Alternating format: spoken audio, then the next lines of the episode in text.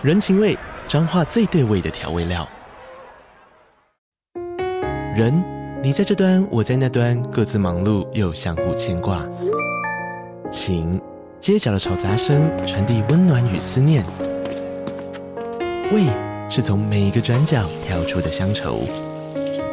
这里是彰化县政府 Podcast 节目《彰化早咖》，我是主持人内克。从彰化大小事各具特色到旅游攻略，透过轻松有趣的访谈，带着大家走进最在地的早咖。准备好了吗？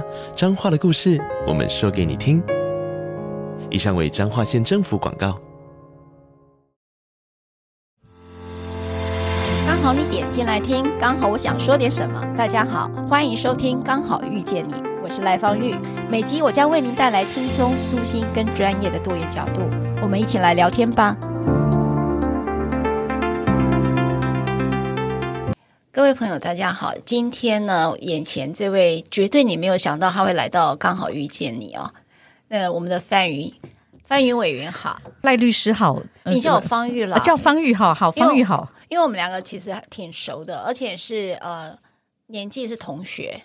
我们真是同学，然后但是你是女神级，我都没有。你是女英雄级，谢谢谢谢。对，那范云呢？呃，我我都不叫委员了，因为我好啊、呃，你知道吗？刚好遇见你有一个特质，其实是兼具理性跟感性的，嗯、然后这里头有很多的疗愈空间。那范云呢，在大家的形象当中，可以想象我为为什么用英雄哈，就是因为他其实我早期看到他的时候，就在街头。奔波，对对对，对 我们同一届嘛，对，小时候。小时候啦，但是好像到中年还是常当立委前还常在街头的，对对对，还是常在街头。然后那时候非常的清纯哈，所以那时候这个范宇马上就变成很多。这个国家社会安全的对象，你还记得？所以你如果今天去看他脸书，他还是会去提到他之前的那个秘密档案，然后其实还蛮精彩。就是说，一个人讲话一直在被别人听，对不对？对对对，好像有人帮你写日记啊。对，有人帮你记录你的成长，成长史也蛮好。但他先开头，因为你知道吗？范云其实是个老师。然后当了委员之后，也有很多接触个案。他虽然不是律师，但是他跟我的工作其实还蛮像的，都是接受很多的个案来请托或者是委托啦。哈。那所以我们都会进入到很多的故事里头去处理事情。但我这边要先问范云啊，你自己当老师的阶段，你自己有没有，就是你在学校有没有看到比较特别，你觉得看不下去的，以你的侠女性格？在学校啊，当然会有喽。那其实我觉得最看不下去的，通常都是老师滥用自己的权利。那你可能是听说，哦、那呃，可能不是你身旁的等等。因为这个部分，我觉得校园里其实是这样：学生如果要欺负学生，当然也有哦，哦。可是因为关系比较平等嘛。所以不会到很严重，可是老师如果要滥用他的那个权利的话，那其实会对学生的影响是很大的。对，可是范宇，你看起来就是一个资优生，你在当学生时期有被老师这样欺负过吗？而且你看起来很悍呢、啊，欺负过，就像你刚才讲，有些滥用啊。嗯、像我，我讲我小时候，好，好，我先讲我小时候。你知道我以前不会讲国语、欸，哎。你现在国语讲的这么好，我真的很难想象你的以前是说小学以前吗？对，小学那时候我上小一的时候，那时候有一个国语运动嘛，嗯哼哼，就是所以你讲呃这个要罚钱，要罚钱的，所以我们都同一个年代。我就是那个时候就觉得很开心，因为我不会讲都不会被罚钱。然后那时候我没有幼稚园，我没有，哦、你没有去念幼稚园，我没有念幼稚园，所以我不会一下就讲国语。嗯、那你知道那时候那个年代老师都是讲那个乡音很重嘛？对，有很多这种老师，所以连我也是听不懂，因为乡音。真的都听不懂，这样都听不懂。然后，所以这样讲，我小学的事情我都不记得。那那时候我有一直很大的困惑，就是差别对待。那我那时候最不打抱不平，就是说那些已经功课很好的，你就选他当干部嘛，班长啊什么的。嗯、可是范云，我也觉得你都大概是班长哎、欸。我我有当过，但是也有被老师换掉，因为老师说我带头造反。你造反了什么？没有吧？我们就是会把教室关起来，然后叫同学就是躲在桌子底下，因为我们那时候还要我们班上成绩比较，要留下来上第九节课。你知道，就是那种五点以后的加班课。哦，老师为了让大家以后考好一点，我们就会捉弄老师，就大家藏在那个桌子底下，然后让老师来的时候，以为我们都不见了，然后老师就走了，你知道？嗯，我们就是这种捉弄老师。你看，你小学几年级？那时候是国中了，应该是国一还国二的时候。那你小学呢？小学就比较没有嘞，没有那个小学班长也有当过，但好像是常常是轮流考第一名的人当班长，因为考试没有挺好的，嗯、所以就是其实对这个教育这个本质是有很大的疑惑，因为以前学的都是儒家嘛，嗯，哦、呃，就是就要提到这个有教无类，然后那时候讲说老师你做的没有身教啊，你你你就是没有啊，你就是只照顾你像范云这种好学生啊，像我们这种。放牛班啊，他根本就不管我们了。哎，这其实真的，我自己的感受有一个可以跟你分享的，它其实造成学生跟学生之间的问题。嗯、哦，那我一个经验跟你类似，就是我的确当时我都是念公立国小、国中哈跟高中。呃，我念公立国中的时候，当时学校会假假分班嘛，就搞个什么英语班。哈、嗯，然后后来我们国二升国三的教育部突然规定不能这样子，所谓能力分班。对，然后我就被分到一个稍微其实也是很不错的班，就是但是。比起来可能是成绩又降了一级哦，就是说的班，结果他们班上同学，因为我就只有两个人，我们从那个班分到那个班，所以他们原本的同学都在，就来了两个我们那个班的人，就他们班团结起来要对抗我跟另外那个同学，嗯，因为他就是感觉上那那原因，然后一开始就先叫他们班上成绩比较好的人一定不能一定要考赢我们，因为如果考输我们就表达他是一个稍微差一点的班哦。哦，那后来很不幸的，那个第一次月考出来，第一名跟第二名就是我们这两位哦，然后就造成他们很大的沮丧。那后来他们就说有一个，但是还好那都是女生班，也没有很严重，可是就是社交上不理你们两位哦。但是我后来觉得，因为那个同学我们都还是有联络嘛，那就是有同学来说啊，他们怎么这样对待你啊，什么什么的。嗯，那我觉得那个造成同学心理上。很大的问题，嗯，那现在回想起来，这是这个教育体制，你知道，嗯，让就是说，呃，用成绩来把人分等，哦，嗯、那被认为稍微比较差的人，其实他为什么要被认为比较差？所以他用一个社交的方式来，嗯、等于是柔性啦，柔性来对抗你们这些被认为考得比较好的。我是觉得大家其实都受伤了。那个时候小时候什么都不懂是吗？你所以你没有被霸凌啊？你这种很我我已经很幸运了，这样 对，就是柔性霸凌就是这样子。柔性霸凌，你知道我发现那个校园霸凌 好像对功课特别好的，嗯、对，有一点保护啦。对，而且是女生，我觉得比较幸运，是我高中念女校，国中是念女生班。嗯、如果男生的话就不一定，就状况不一样了。嗯、我觉得相对稍微好一点。我遇到最严重的就是刚刚讲那个情况。那你还有看过校园内？比较特别的嘛，譬如说，其实，在我们的小时候啦，小时候我发现老师会叫男同学脱下裤子打屁股了哈，他是为了打屁股的，有类似真的耶，哦、但是就是脱下外裤的，对，对最可怕的内裤也脱咧。我我我是没有看到这种，但是我有看到整排哦，然后那个光溜溜的屁股，然后一个一个这样打。我还记得他是书法老师，我不知道为什么书法老师你要这么严格。你看，我到现在都还记得呀。呃，我我我们也记得，我们有一个老师，国小老师抓住一个同一个女同学的头发，然后往她的头往黑板打，这样。你还往黑板？我小时候记得是往墙壁打。我们作为见证人，自己都现在还印象深刻。你看，我还记得小时候。你看，这个几十年了，真的。真的。你知道，我还有一个很大的在教育体系里面有很大的伤害，就是我印象很深刻的是音乐。其实我们那个年代呃很流行民歌，对对，对不对？我小学六年级开始的那个什么金韵奖嘛，对，民歌的第一个开始，对。对那那时候我记得我很，其实我很喜欢唱歌，就是唱民歌。可是就只是有一次，我记得那时候是国中，然后呢，我其实对那个学校我很有意见，因为它很很商业性，好，对我来讲就很商业性。那可能又是称之为明星学校什么的。那总而言之呢，那时候我记得我感冒喉咙痛，然后。音乐老师就刚好点名说：“哎，赖芳宇，你这首歌换你唱，譬如说唱《茉莉花》。嗯，那我声音已经出不来了，我就跟老师说：很抱歉，我感冒，我我声音不行。叫你唱你就唱。他就而且用很很轻蔑的语气，你唱啊，你唱看看，我看看你是不是喉咙不舒服啊。然后呢，叫你唱完之后，他说真难听啊！天哪，你知道从那之后，我再也不唱歌了。”哇，老师怎么这样羞辱人啊？辅导室老师把我叫去，因为我哭整天，哇，一直哭，然后我停不下来，因为那个羞辱是对我很严厉的哦，就是说你逼着我没有办法唱歌，而唱出来的时候，你竟然还可以讲一个真难听。对呀、啊，那你已经跟他说你已经感冒了，声音沙哑这样子。是，而且我是边哭边唱的，因为我是真的很不舒服嘛。那个创伤一直到现在，我几乎很难唱一首歌啊。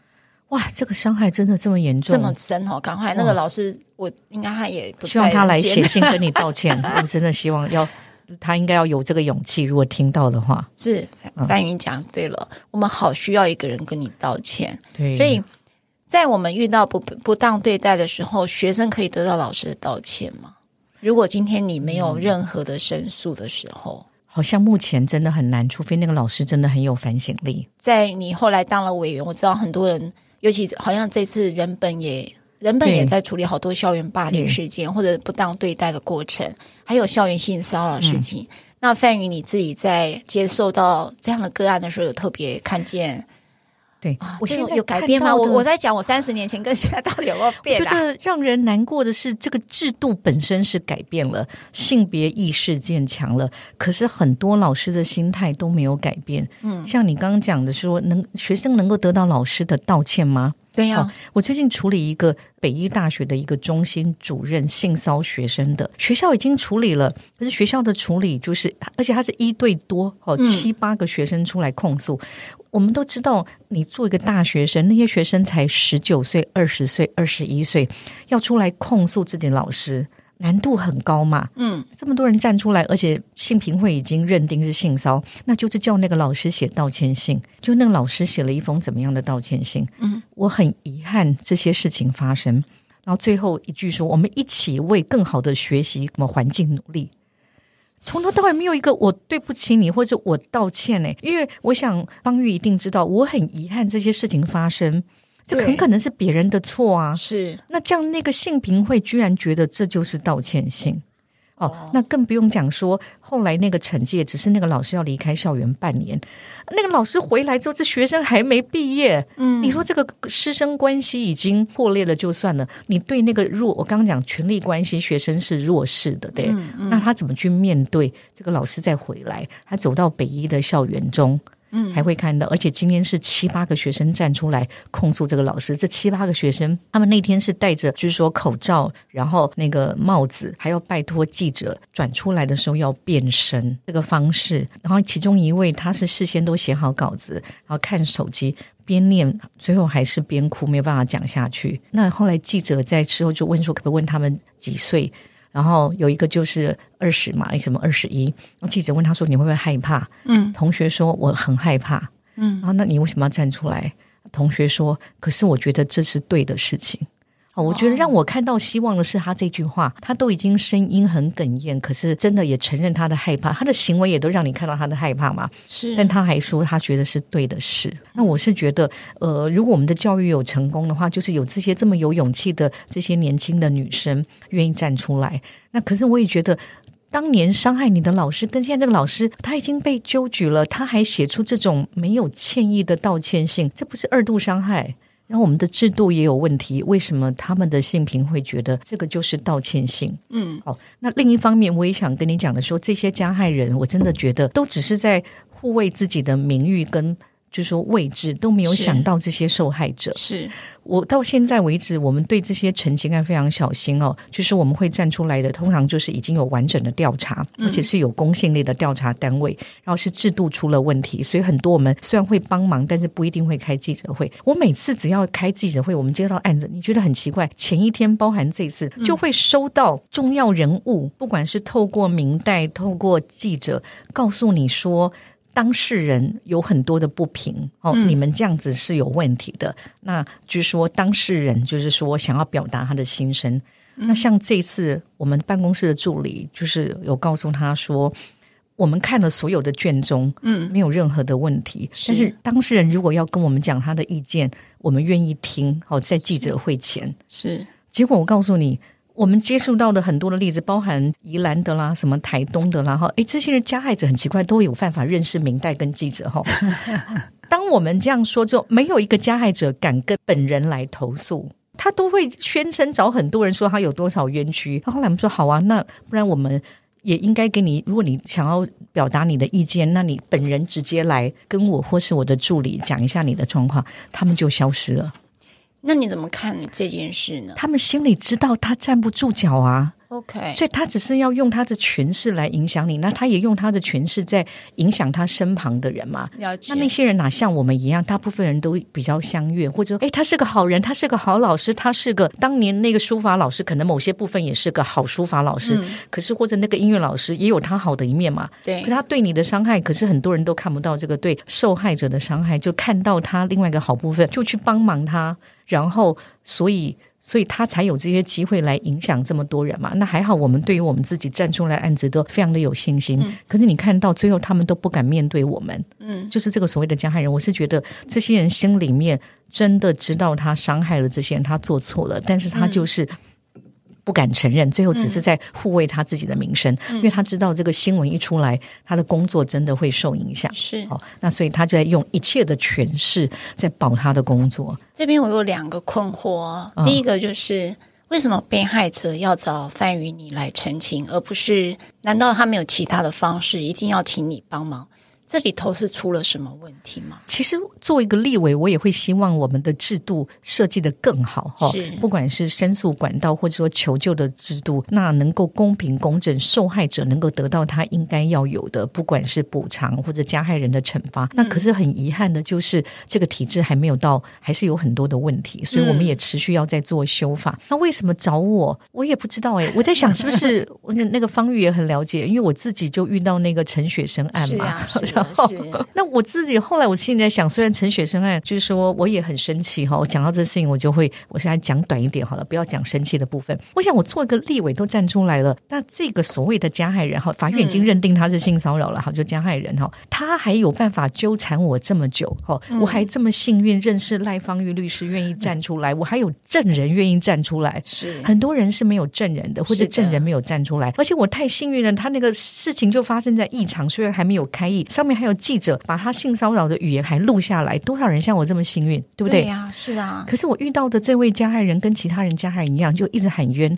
他在法院上说我是为了政治上的名声，我还得跟法官说，我觉得我政治名声本来就不错，我 我们不需要成为受害人，你知道？这我不觉得这个件事有任何荣誉可言。哦，所以你看，你听到一个。当被害者出来申诉的时候，第一个质疑你的动机，对，就是动机不纯正。第二个，他还用他的律师，他有钱有势哈，因为他有专属律师，是还反告我诽谤。我想我们那个、啊、这个我也知道，方玉也很知道哈，就是说我还得另外在，因为我们对他的那个呃，告诉我们是民事嘛，对，他对我的诽谤还是刑事，我本人还要出庭，对，不过都无罪确定了，对，是无罪确定，感谢。但是那个给人的心理压力，我作为一个女。女性主义的教授，我已经受了这么多的训练，那我作为一个立法委员，我都还觉得很困扰。对，你今天想想看，那个二十岁的人，那几岁的人，那我要讲是，我也帮助一个高铁案，嗯，那我就看到加害者的模式都一样，高铁后来已经处理了哈，所以还是必须说，高铁后来已经有妥善处理。嗯、可是，在他来找我之前。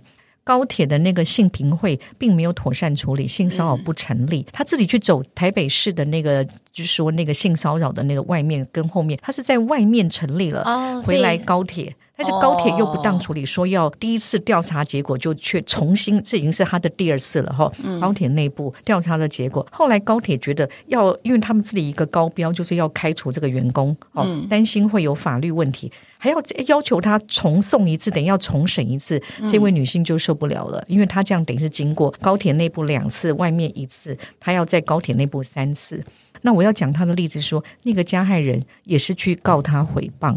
哦，对，所以你看，就是说这些加害人哦，就是他自己也会找律师资源，好控诉对方诽谤，然后那我们也一样的，就是在处理的过程中，也是遇到就是说明代或者其他怎么样的人来跟我们讲说对方的冤屈，你是不是听一听？嗯，那一样的，对方本人哦还是没有来。真正告诉我他的冤屈 哈。所以我觉得为什么会找我，可能就是呃，方玉跟我谢谢感谢方玉陪我一起走过的这个陈雪生案吧。嗯，那这个案子我后来想想，也许对我的帮助就是说，让我更看到，如果连我都这么愤怒，觉得这个公益很难得到，那我已经拥有这么多的资源了，而且还敢站出来，那更何况那些站不出来的人，或者站出来，可是他觉得这个制度并没有真的帮他很多忙。嗯，对。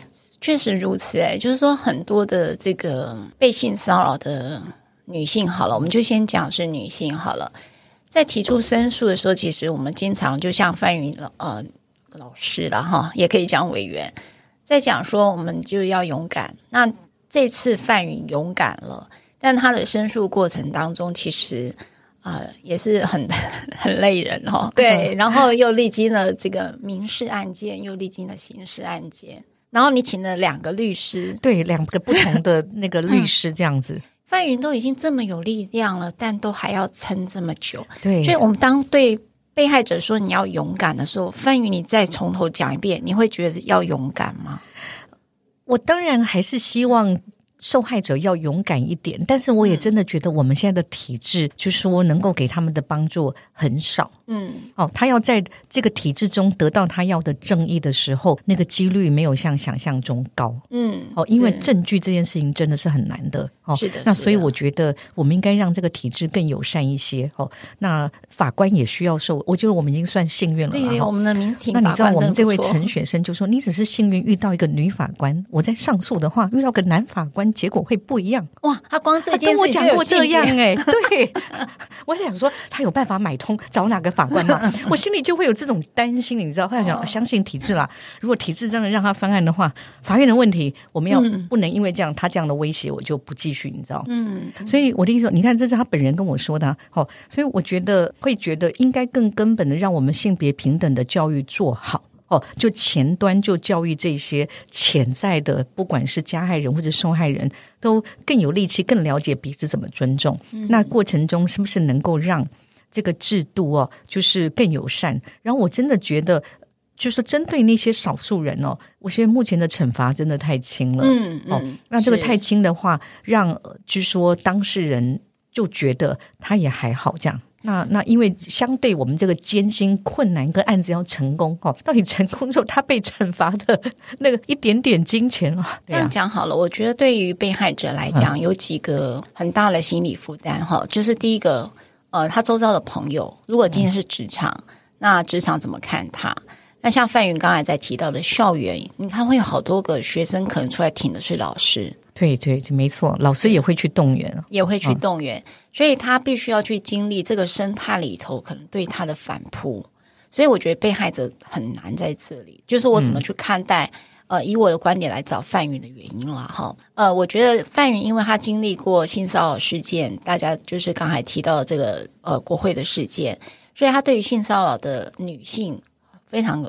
除了理论之外，已经有实物了。对对，实物上的同情跟同理，知道那个处境很艰难。对，然后也走过同样一条路，主要是走了同一条路。因为呃，我们说来是容易，但是真的要去走的时候，那个想象跟现实当中到底怎么去适应这件事情？因为那是一个生态的反扑哦。就是虽然大家觉得性别很有意识了，可是进入到一个结构里的时候，呃，譬如说。范云看起来很强，所以你怎么会有不舒服呢？举例，你怎么可能会害怕呢？你可能就被挑战，你怎么可能会这样呢？你怎么还在笑呢？对不对？对啊，没错，他有一个照片，就是隔了一小时我在那边笑的照片，这样还好。赖芳英律师现场都讲得很好，因为他也看过很多的经验，对，对不对？是啊，是啊。你就会发现，这个被害者不断被挑剔，你的衣服啊，你的表情啊，你不像个被害者啦，所以你就会发现，这整个生态里头审判了这个人。审判的被害者，不审判的行为人嘛？所以我，像我必须是一个完美的被害人，这样从头到尾都哭哭啼啼的，然后事发之后立刻离开现场，到厕所哭这样子。对对对，然后还要再加上楚楚可怜啦，对哦之类的。所以，我们对被害者都有一些刻板印象。所以，呃，当你提出申诉的时候，对于性骚扰，不管是性骚扰或性侵害，你会发现我们被社会期待一个被害者的样子。然后就在我们身上找很多的不符合这个制服被害者制服的样子，然后我们就被挑战。第二个是，我觉得生态是会反扑，他开始会去挑战你各种关系，职场关系或师生关系，或跟同学之间的关系，甚至还包括你的家人的关系。因为有时候家人不尽然会支持你，因为说你干嘛闹那么大啦？是今天是你是，是你现在因为范云他已经是呃，就是以性别作为主流的哈。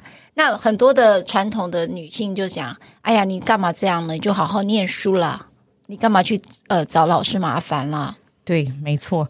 哦，也也会有人，他后来也找了一些我学界的朋友跟我说：“你在政治上也需要朋友嘛，何必制造一个敌人呢？”哦，是不是？你看政治语言也出来了，对呀、啊。所以政治生态，你看、嗯、这个都是呃，觉得是整个生态对这样被害者一直不是那么友善。对。然后第三个是。法律的过程，法律的设计当中，就像范云讲的，没有那么合理。那个合理是指说，呃，像譬如我有举例啦，我讲我自己碰到的个案，他就是老师他自己已经书念不下去了，因为那个创伤被同学指指点点的，甚至还讲说是你去引诱老师的，不然你生日怎么会送他礼物？好，可是你要知道，被害者送行为人礼物代表什么？他其实说，请你不要再侵害我了。嗯，不是我爱上他，而是希望你不要再对我。对，因为这个礼物有有很多的空间嘛。对，哦、对，他想要讨好这个关系，就是说，哎，你不要再来来对待我这样子的方法了。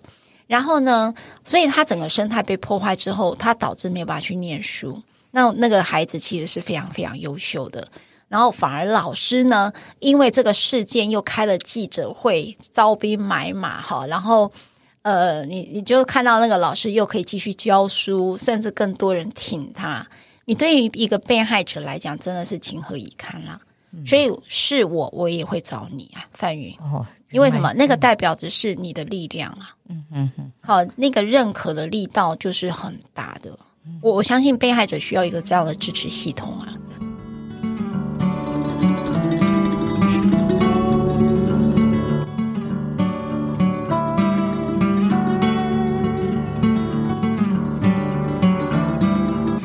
有一种孤单是身边有人陪伴，却没人懂得寂寞；有一种陪伴是我不在你身边，却理解你心里的滋味。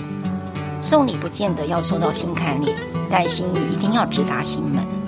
而少权心会与福田法式点心坊合作推出半蛋糕，陪伴你在意的人，送给好友，分享知心好味道，也能犒赏自己。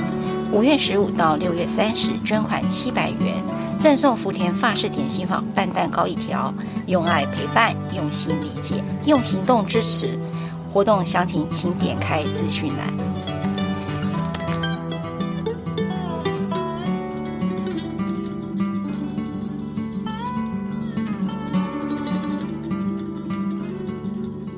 就是我上任之后，因为那个陈雪生很快就发生嘛，所以这方面的案子真的很多。那我们也因此就是要指定有一个助理是专门做跟这个性别暴力有关的，因为我想方宇也很了解这一类的受害者有很多状况，甚至他可能那个心理创伤很严重。是啊，哦，那就是说我们也必须要有社工背景的人，那怎么处理？那有些部分我们会觉得他可能引介给我们妇女团体先做第一线的咨商，那协助他可以相关的。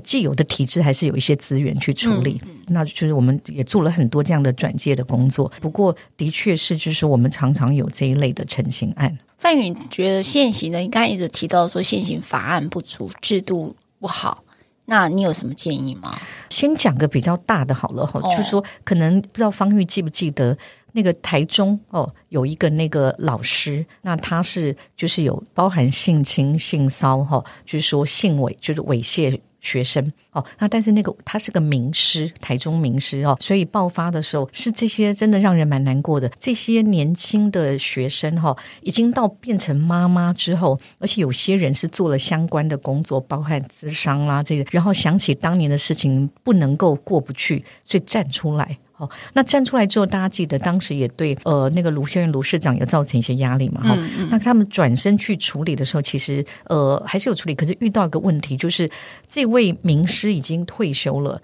你照目前的法律哦，也没有办法。第一个，那个案子很难成案，因为我们有规定，就是追诉期。哦，对对。那另一方面就是说，呃，行政调查的部分，就是你就算做的话，你没办法处理，他已经退休了，目前我们也无法处理他的退休金，嗯、所以我们就面临两件事。第一个，我们要不要修？当时其实已经有提了哈，修法。我们觉得这种哈，你退休金也应该要做某种处理，因为你也没有什么方法可以惩罚他嘛。是啊，你对那些受害者，而且他这个是有性侵案哈，就是说成立的很严重的。第二个，关于这种追诉期哦，我们会认为就是呃，像这么严重的案子哦，那个追诉期应该要从成年算起啊。比如说你如果是二十年的话，你想想看，如果你今天是个十四岁的国医生，你二十年。这说是多少？三十一岁就过去了。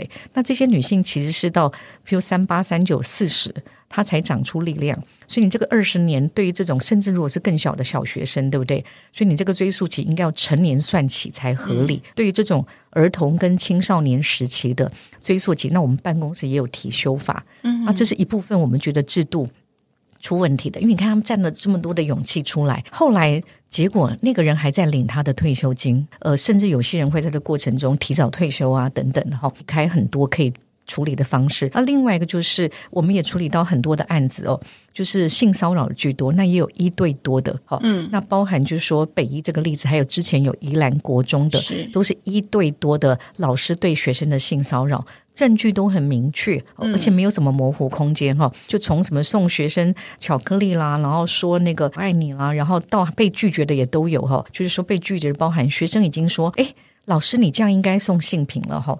老老师还说，我就是性平委员哎。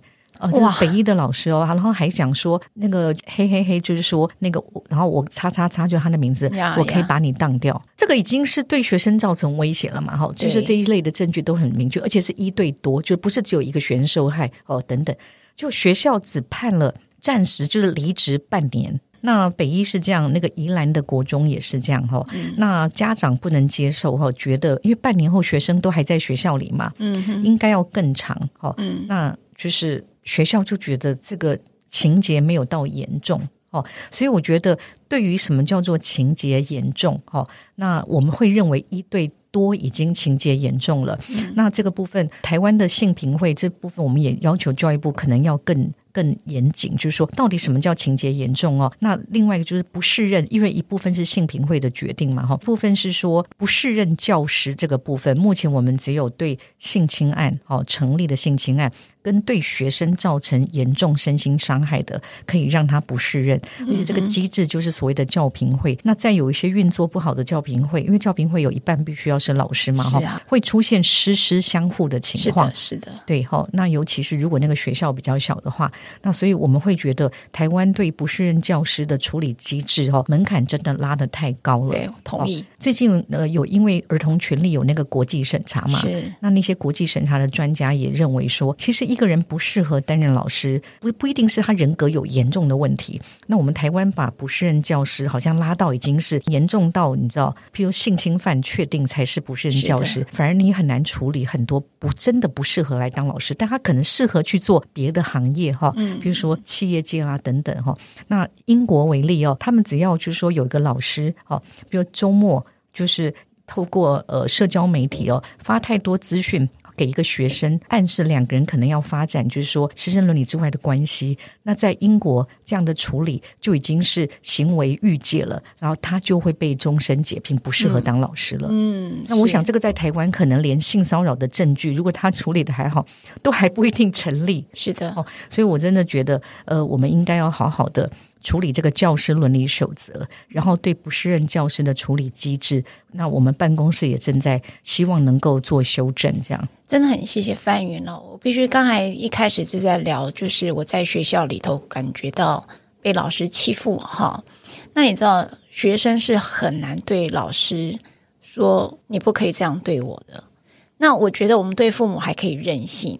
好，就是可能我们哎，这个父母可能对我们言语过当了，我们还可以顶个嘴啦，哈，就还有别的空间，对不对？对对呀，他不会把你开除跟当掉吧？他不会把我开除，因为他很很难把我赶出门，对，他就会有一个遗弃罪嘛。对，然后呃，父母子女关系当中，我觉得还有一个地方就是还有一个很大的亲情嘛。那我们对老师有个尊师重道的伦理这一块，其实是很根深蒂固的一个儒家思想。真的，真的，这个是东亚文化这样子。呃，尤其我在处理家事案件，好多人啊、呃、离婚哈，所以他们的情感依附关系有时候会投射到老师。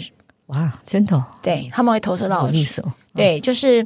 他们觉得，呃，可能爸爸妈妈各自都有重组家庭了，嗯，那老师就变成对他来讲是一个很重要的一个重要他人的角色。所以，除了这个教育之外了，哈，教育是指说关于学识的一个传啊、呃、传递之外，我觉得还有一个身份叫做重要他人。嗯。那老师们，你可不可以感受到你是孩子们的重要他人？你们的所有的一言一行，孩子都非常在乎的。那你今天如果是用利用你这样的一个优势，然后让孩子在这里头有有了一些误解，或者是让孩子跳到某一种陷阱，甚至你对他侵犯，可能孩子都很困惑，他要停留很久。像刚才范瑜在提的，他有时候是小时候，现在才突然醒过来，我好像以前是很不舒服的。这个我我也顺便讲，这个儿少全心会有一个叫全心创伤复原中心，其实就在服务这个十八岁以下的孩子。早年受到性侵或性骚扰，但是他并没有办法投诉，因为他讲出来没有人相信啊，或者是他父母也不支持他说出来。但是到成年之后，都变成一个复杂性的创伤反应，就是 CPTSD 的反应就很严重。那其实，所以大家不要忽略刚才范宇所讲的性侵跟性骚扰，教师法里面我。觉得确实是四条真的过严，退场其实门槛真的太高。孩子说实在，我刚才讲，尤其现在呃单亲呃应该讲说离异家庭变多，老师相对的变成重要他人的角色，也变成这个社会趋势了。所以如果范云能够在教师法那边多一点点的法案跟制度的一个帮忙，我觉得对很多孩子来讲是非常非常重要，因为他就是他的第二个家庭啊。对，真的，尤其是就是在他成长期哦，就是对。那另一方面，那个老师也可能在专业知识上是他的偶像，对不对？因为那个力量真的很大。对啊，是偶像哇，那个、嗯、那个粉丝崇拜那个偶像，而那个偶像对他有任何更不当的行为，其实这个学生是更难拒绝的。那这时候到底孩子们该怎么办？哈，如果在最后的时间里面，范云，你想要做一个提醒，你想提醒老师，跟你想要。提醒一个社会跟提醒孩子，这三个你会分别想提醒什么？因为孩子不一定会听到这个部分哦，我比较想要听就提醒家长哦，因为也许因为我觉得家长老师的部分。呃，我们可能要从专业领域处理，可是每个人可能都会认识一些家长，或者自己就是家长哦。那我是想提醒家长的部分，就说要警觉这样子的议题。那最好的方式就是把小孩哦，从他学龄前就开始去教导他跟身体的界限，还有对性的认识哦。因为只有他对性的认识，然后不要害怕讨论。那你越害怕讨论，学小孩越好奇。那所以这部分怎么样让他就是说了解自己的身体。身体界限、性教育，然后知道什么是不舒服的，然后怎么样是有风险的。我觉得就是说，这对孩子才是真正的一个保护，就让他自己不确定、不了解的事情认识了，那才会长出力量，而不是恐惧。嗯，那所以我想，呃，因为这部分很多家长可能都不知道怎么处理。那目前我们的性平法也只有适用到国小以上嘛？对的。那真的很遗憾的是，那我想这也不是只有台湾，其他国家也会有。就是幼儿园其实就会出现，就是呃，学生小小朋友对小朋友的性骚扰还好，那很多东西是因为大大小，那就其实就已经有出现幼稚园的老师对学生的跟性别相关的一些不当的对待和性跟性别的，所以我想这个部分其实等到小学来教有的时候都还太晚了。哦，我补充一个，我的那个我的脸书有时候都有人投诉，就是幼儿园老师对于孩子的性性骚扰哈。然后，而且还蛮严重的。然后，只是一直找不到方法。哈，我我觉得还有一个想要再小小的。那我觉得刚才在提到的，就是说，呃，我们对于性教育，就林奕涵在这个房思琪的那个里头那本书有特别提到，台湾最缺的是性教育跟性别教育。我我认真的觉得到现在还是如此。那我们对于性过于禁忌，对于性探索过于阻止，哈，然后也过度焦虑。可是都不愿意用开放跟健康的方式来跟孩子谈。那如果大家有困难，我觉得可以用一些绘本，对吧？对，其实现在已经有很多很好的绘本，那我们也有要求教育部应该让大家知道这些绘本不错哦，从翻译的到本土的都有这样。对呀、啊，对呀、啊，然后能够呃真正的进入性教育，那呃我这边有一点点的想法，就是因为我认识性咨商师哈，他们也在提到一个，他说因为我们现在都是用性侵害犯罪防治法或性骚扰防治法来教孩子性教育。可是实际上，某种程度先了解，就像范云讲的界限，身体的界限哈，我觉得那是一个最早的对性的一个理解啊、呃，包括身体隐私权啦，我觉得这个都还蛮重要的。那本来想问范云最后一个好不好？这个是我完全个人好奇了。你从一个老师到变成委员，你有没有什么感觉不一样哈？这个今天是我的这个 bonus 好吗？哦感觉不一样啊！哇，这题好大，因为很不一样啊，真的非常非常的不一样。哪里不一样啊？其实老师、立委跟老师都有特权哦，就像你刚刚讲，老师对学生有特权，因为那是特权，因为学生尊重你的专业，你可以教给他嘛。哦，那可是以我一个，因为我是社会学的教授，教大学，那他真的是一个很幸福的工作。哦，因为你可以在知识上，就是说追求大学是一个追求真理的地方。哦，你教学生，然后你可以分享一些共同的价值，譬如说我们对公平正义，哦，它是我们社会学里面内建的价值哦。然后大家都分享这样的东西，哦，所以其实是在一个呃幸福的环境里面，跟学生一起学习成长，而且我们有共同的目的是追求真理。对，可是政治不是一个追求真理的。我不是说真理不重要，而是说政治很多时候真的是比的是力量。哦，选票也是一个力量。是，哦，那你有真理，你相信你这个东西是对的。可是如果你完全不知道怎么施力，那个目标不会达到。所以我也一直在学习说，我们认为我们有比较好的解方，而且每个案子我们都要去了解真实的状况，我才能去协助受害者嘛。那可是当我们掌握这个东西的时候，如果没有力量。力量包含怎么对待媒体啊，对不对？嗯嗯、因为所有的沟通，所有的力量都透过媒体。所以，我真的觉得，呃，拥有真理还不够。我们如果站在比较弱势这一方的话，我们真的要学习掌握力量了。对，因为有权，我刚刚讲的那些加害人，他都可以随便就找到立委跟谁来来影响立委。那我们怎么样能够让弱势者找到力量，然后我们组织起来？嗯、那我觉得这个是最困难的部分。那你如何去施力这样子？对，那我要问范宇，你有没有创伤过？哦、创伤也会有吧。譬如说，在疫情期间，我当时候就是也被攻击的很惨啊。哦，像你刚刚讲，有有。那个双标的东西哈，就是说有些人就一直要这样子来攻击你。但是我后来想想这些事情，我扪心自问，我每一件事情都没有做错，我都是站在弱势者这一方，而且很多的东西我们都有尽我们的努力去查证跟真实的部分。诶，我们从来没有越过那条界限，我应该是立法院对于界限。就我们办公室，什么事情可以做，什么事情不能做，是非常非常严谨的前几名。我想，这是我能够讲的。那我讲一个最冒险的一个话题了。事实上，在防疫的措施上面，你曾经被网暴过啊？的确是这样。那时候你怎么经历过这样的创伤？嗯，那时候我看到你的脸书就停在那里，都不往下更新了。所以那时候我挺担心你的，可是我觉得好像我也想多了，我，这个事情我也都快要有眼泪了。那的确也是创伤了哈。那我想我当时就是不去看他。那当然就说这部分，我觉得我自己也是在面对哈。那可是我想，呃，至少我我们自己知道我们做的是对的事。那你不管怎么攻击，那我想后来我们办公室其实针对。相关的事情做了非常多的研究，确认我们的确是没有做错任何的事。那不过很遗憾的事情就是说，是就像我刚刚讲的，这个社会没有想要知道真相。是对，那他只希望把一些负面的东西贴在不管是民进党政府啦，或者是绿的，或者说某些个人身上。那我觉得我还是在在处理这样的议题吧。不过对我来讲的话，当然我觉得任何一个政治工作者可能都必须要更了解怎么处理这一类的压力吧。那当然就说，现在、嗯、这这个害我这样突然又为自己感到难过。你要说出来？呃，其实我想，因为谢谢那个时候很多的朋友。那我非常感动的是，我有一个国中同学，他发了一个简讯给我，他说他一直都是非常蓝的支持者。嗯、那他看到那个。